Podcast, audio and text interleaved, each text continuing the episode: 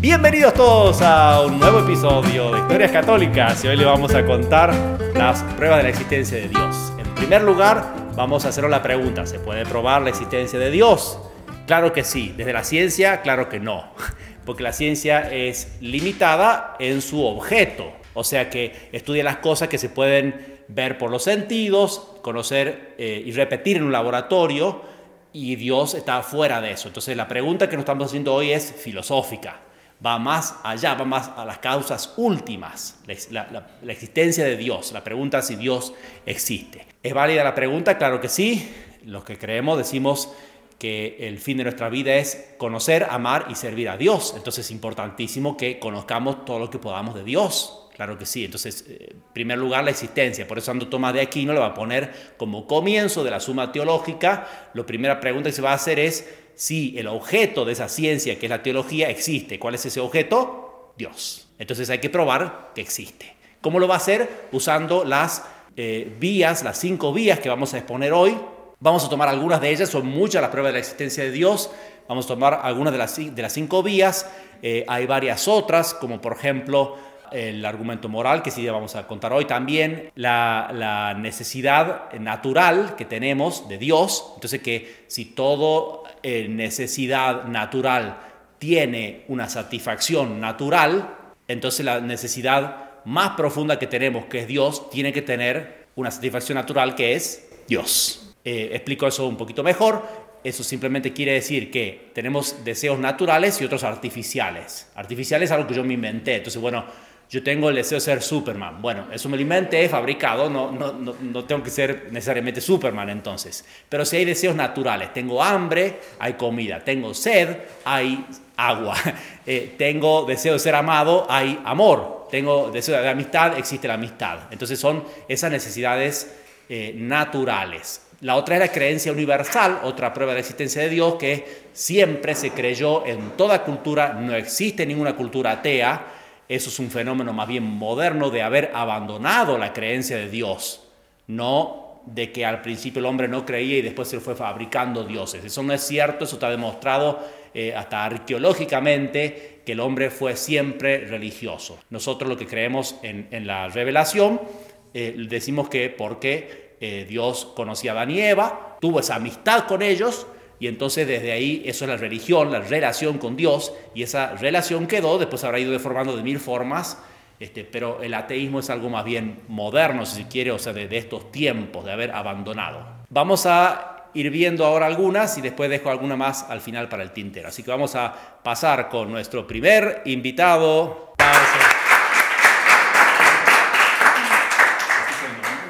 Bueno, yo soy Mónica Villalpando y voy a hablar de la causa eficiente primera.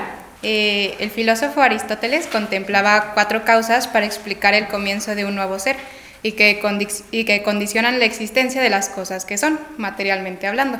La causa formal, la esencia de alguna cosa, por ejemplo una mesa. La causa material, de qué está hecha esa mesa. La causa final, para qué sirve esta mesa. Y la causa eficiente, quién hizo esta mesa. La palabra eficiente viene del latín efficere, que significa producir un efecto. La causa eficiente, también conocida como causa motora, es aquella que con su acción determina la existencia de un nuevo ser, o sea que produce un efecto. Poniendo, por ejemplo, una escultura, la piedad de Miguel Ángel, la causa eficiente de esta escultura sería el artista que la esculpió, en este caso Miguel Ángel. Cualquier cosa que sea eficientemente causada es eficientemente causada por otra cosa porque no hay nada en este mundo que sea causa de sí mismo, es decir, que se haya creado a sí mismo. Todas las cosas creadas suponen un creador. Esto nos lleva a que por fuerza tiene que haber una causa que es la causa de todas las demás causas. Y esta es la causa eficiente primera. Bueno, la causa eficiente primera se refiere a Dios, que es la causa de todas las causas, el principio de toda acción. Y bueno, ¿cómo se puede probar con esto la existencia de Dios? Pues es evidente que hay algo que ha existido siempre. De lo contrario, ¿de dónde procedería pues la gran variedad de cosas y seres que nos rodean? No pudieron haber surgido de la nada porque de la nada nada puede salir. Entonces tenemos dos posibles respuestas, Dios o la materia. Aun cuando pudiéramos suponer que la materia ha existido siempre, ¿cómo nos explicaríamos que la materia, elementos sin inteligencia, incapaces de iniciativa ni previsión alguna, fueron el origen de todo lo que nos rodea? Si algo tan simple como un reloj necesita de la intervención de una causa eficiente, en este caso de un relojero, algo tan complejo como un ser viviente no necesita un creador, de ser así, ¿por qué se fabrican tantos relojes, pero nunca se ha oído de alguien que fabrique un ser vivo? Si el hombre, que es inteligente, no ha podido dar vida a ninguna cosa, podrá hacerlo la materia, que no tiene inteligencia ni voluntad. Donde, hay orden, ha de haber un ordenador inteligente. Eh, y bueno, en conclusión, hay una causación eficiente en el mundo natural, algo que vemos todos los días. Todas las cosas que son hechas tienen un hacedor, una causa eficiente. No hay nada en el mundo que se haya creado a sí mismo, ya que para ello tendría que haber existido antes de existir, lo cual es imposible. Y por tanto hay una primera causa eficiente que no es causada, que es el origen de todas las demás causas eficientes, que es Dios.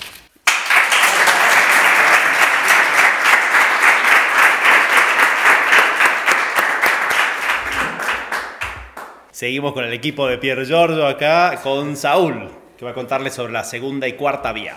Buenas noches, yo les voy a hablar sobre la segunda y cuarta vía de Santo Tomás de Aquino para, para probar la existencia de Dios mediante el uso de la lógica, de la razón.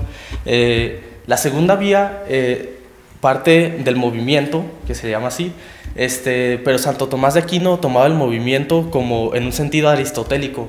Es un movimiento que se refiere a una actualización de potencialidades, como por ejemplo el término del acto y la potencia. Si vemos un huevo, es potencialmente una gallina, y si pasa el tiempo y, diversas condiciones específicas, ese huevo que potencialmente era una gallina, este, se hace actualmente una gallina. Entonces, eh, es eso, ¿no? Entonces, ustedes potencialmente conocen la, la, segunda vía de Santo Tomás de Aquino, pero actualmente no la conocen.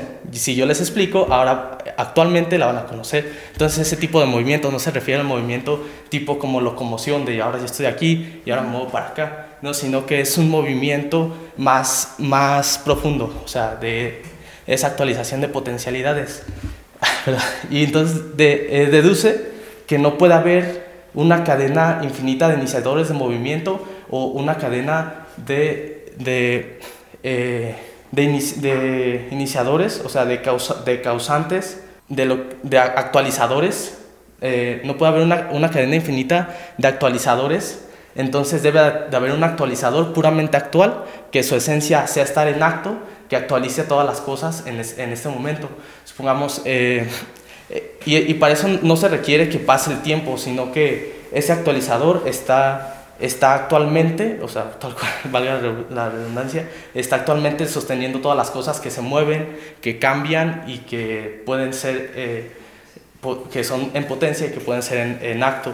Entonces es eso, como por ejemplo, si si vemos un tren, si, vemos un tren moverse, no creemos que se mueve por sí mismo, sino que hay un motor inmóvil, un motor que nadie lo mueve, que está moviendo todo ese tren. Entonces es ese mismo argumento que, que dice, hay un motor detrás de todo el movimiento y de todas las actualizaciones de las potencialidades que existen en la realidad, que está sosteniendo toda la realidad. Es, esa es la segunda vía. Y la, la cuarta vía, ay Dios, es, esta ya es, la vía más, más difícil de, Santo Tomás de Aquino, habla sobre los grados de perfección. Dice que en las, en las cosas de, de nuestro entendimiento vemos que existen diversos grados en las perfecciones puras trascendentales, que son las perfecciones puras trascendentales son como eh, la verdad, la bondad, la belleza, la unidad. Y esas cosas, esas perfecciones o cualidades se dan en, en cualquier género de cosas de las que nosotros estemos hablando. Supongamos que estemos hablando de, de una teoría, de una afirmación, o hablamos, hablemos de un ser vivo, o de cualquier cosa, este, tienen por esencia, tienen esas perfecciones, ¿no? Eh, independientemente de cualquier, de cualquier género de cosas que estemos hablando. Hay otros tipos de perfecciones que se llaman perfecciones mixtas, que son como por ejemplo el color, la forma, eh, la temperatura, que también se presentan en grados. esos tipos de perfecciones no son a las que se refiere Santo Tomás de Aquino, es porque esos tipos de perfecciones o cualidades o propiedades, Santo Tomás de Aquino le llama perfecciones, pero son propiedades. ¿no? Entonces, ese tipo de propiedades no se dan en, todos los géneros de cosas. Por ejemplo, el ser piedra solamente eh, pueden ser eh, o sea, un género de cosas. El ser caliente, solo pueden algunas cosas ser calientes o ser menos calientes, pero el ser bueno, el ser bueno, verdadero, bello, uno, eso se da en cualquier género de cosa que estemos hablando. Entonces, como vemos, es, ese vemos que existen esas perfecciones dadas en todas las cosas, en grados, entonces se deduce que las tienen por compartir, o sea, por repartición, porque fueron, alguien se las está compartiendo, pero, o alguien está causando en ellas esas perfecciones, pero no se refiere a una causalidad, una causalidad como eficiente, sino como una causalidad ejemplar. Supongamos que, que tenemos, por ejemplo, alguien que, que, hace un celular, ¿no? Por ejemplo es una causalidad eficiente. Pero una causalidad ejemplar es alguien que, por ejemplo, ahí va, es que sí está un poco compleja, es muy controvertida, pero ahí va. Es como cuando se casan dos, dos esposos y dicen que van a compartir su alegría con sus seres queridos y todo eso, ¿no? Entonces los esposos tienen la, alegría de su unión en plenitud y la están compartiendo a los seres queridos y los seres queridos van a tener dicha alegría en mayor o en menor medida según estén acercados a la pareja o alejados, ¿no? Entonces ese tipo de, ese tipo de, o sea, de, de compartición es a lo que está refiriendo la cuarta vía que las perfecciones las comparten, ser que las tiene en plenitud, así como los, los esposos comparten su felicidad a sus seres queridos, eh, que ellos la tienen en su plenitud y no, y no, la pierden al compartirla, sino que mucho menos se hace mayor. Eh, otro ejemplo podría ser eh, un maestro que va a explicar un determinado tema que él conoce en plenitud y lo va a explicar en una clase, entonces los alumnos adquieren ese conocimiento en mayor o menor medida según los alumnos sean más hábiles mentalmente o según ellos tengan algún estudio previo. ¿no? Es ese tipo de, de, relación causal es a la que se refiere Tomás de Aquino con, con, la, con la, cuarta vía. y esa, eso son.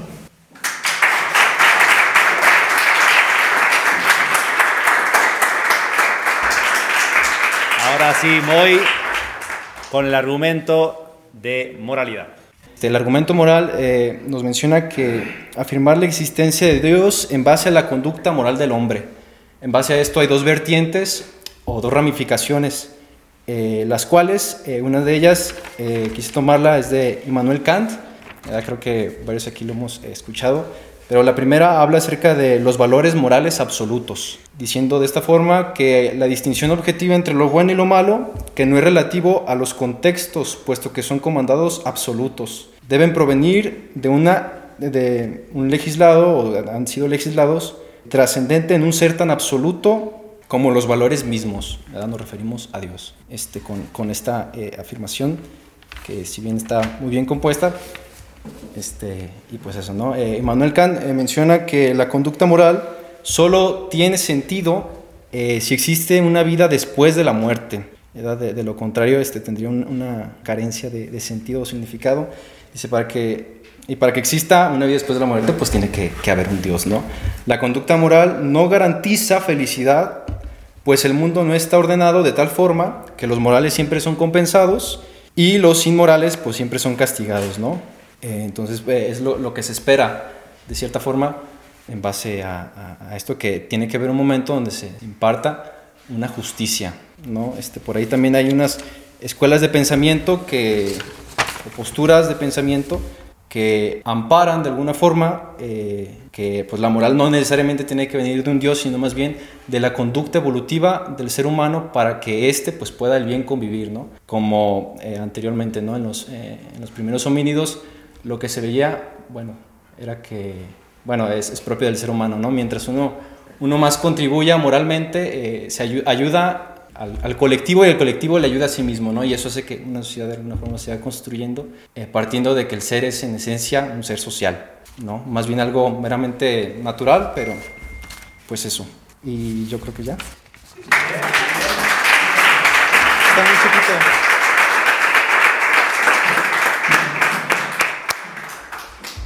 Los, distintos argumentos que hay van a llevarnos no necesariamente al, mismo Dios revelado, sino al conocimiento de alguna característica, alguna propiedad de Dios. Entonces Santo Tomás mismo va a concluir, por ejemplo, al hablar de, del motor inmóvil, dice al final al que llamamos Dios. Entonces nos van a llevar siempre a un aspecto que puede conocer la razón sola, sin necesidad de la revelación. La revelación siempre lo que hace es ayudar también a la razón, claro que sí.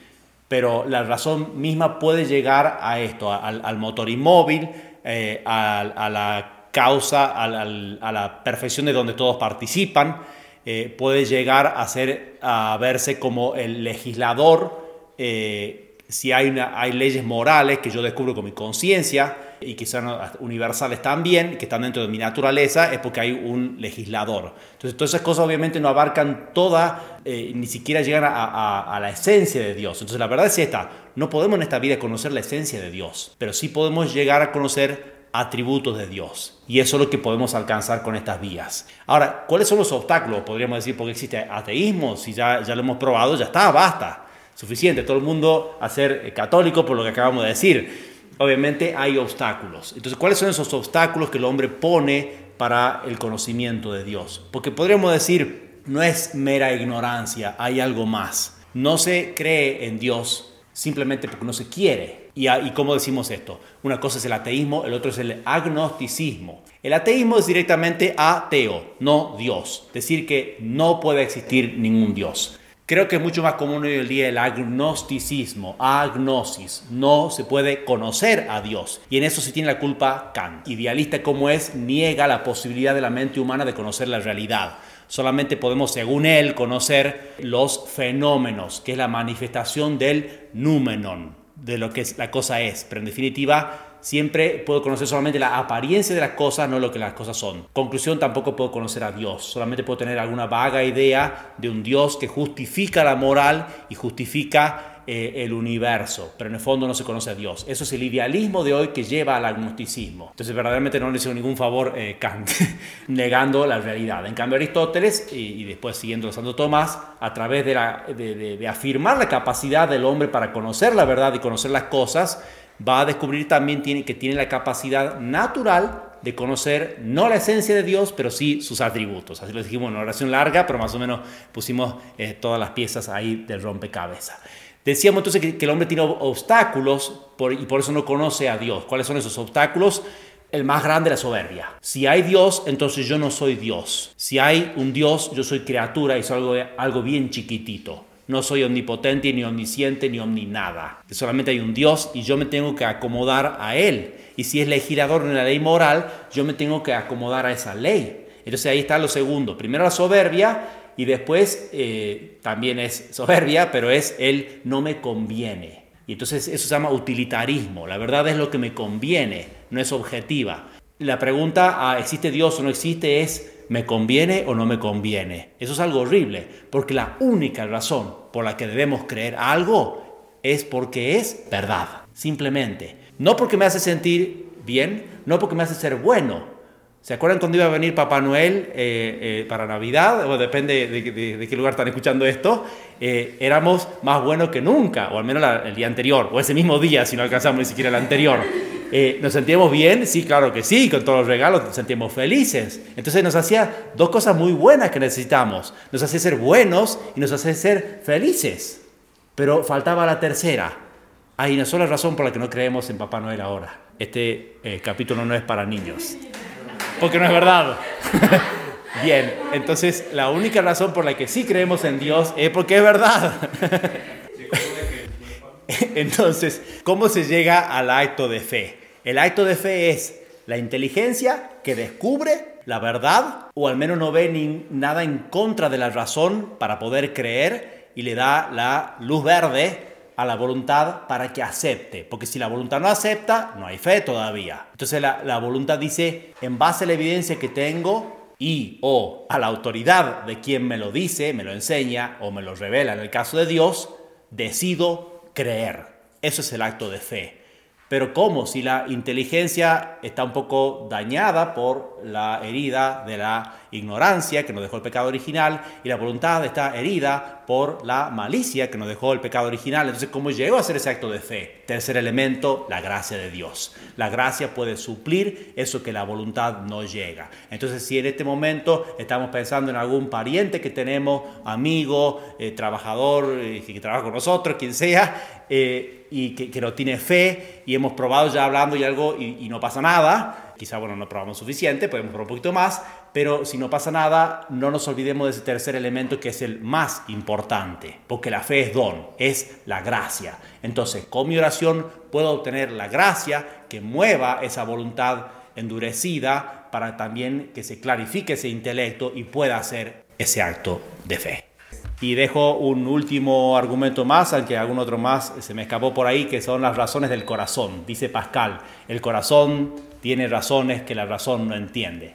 Suena muy poético, muy lindo, pero ¿qué quiere decir? quiere decir no realmente que la razón no tenga nada que ver con esto, al contrario, hay un silogismo de fondo, pero más que nada es intuitivo. Es la intuición que tiene el hombre de que existe Dios, pero se da en algunos momentos de una forma más fuerte. Un niño que nace, un atardecer, algo lindo que veo.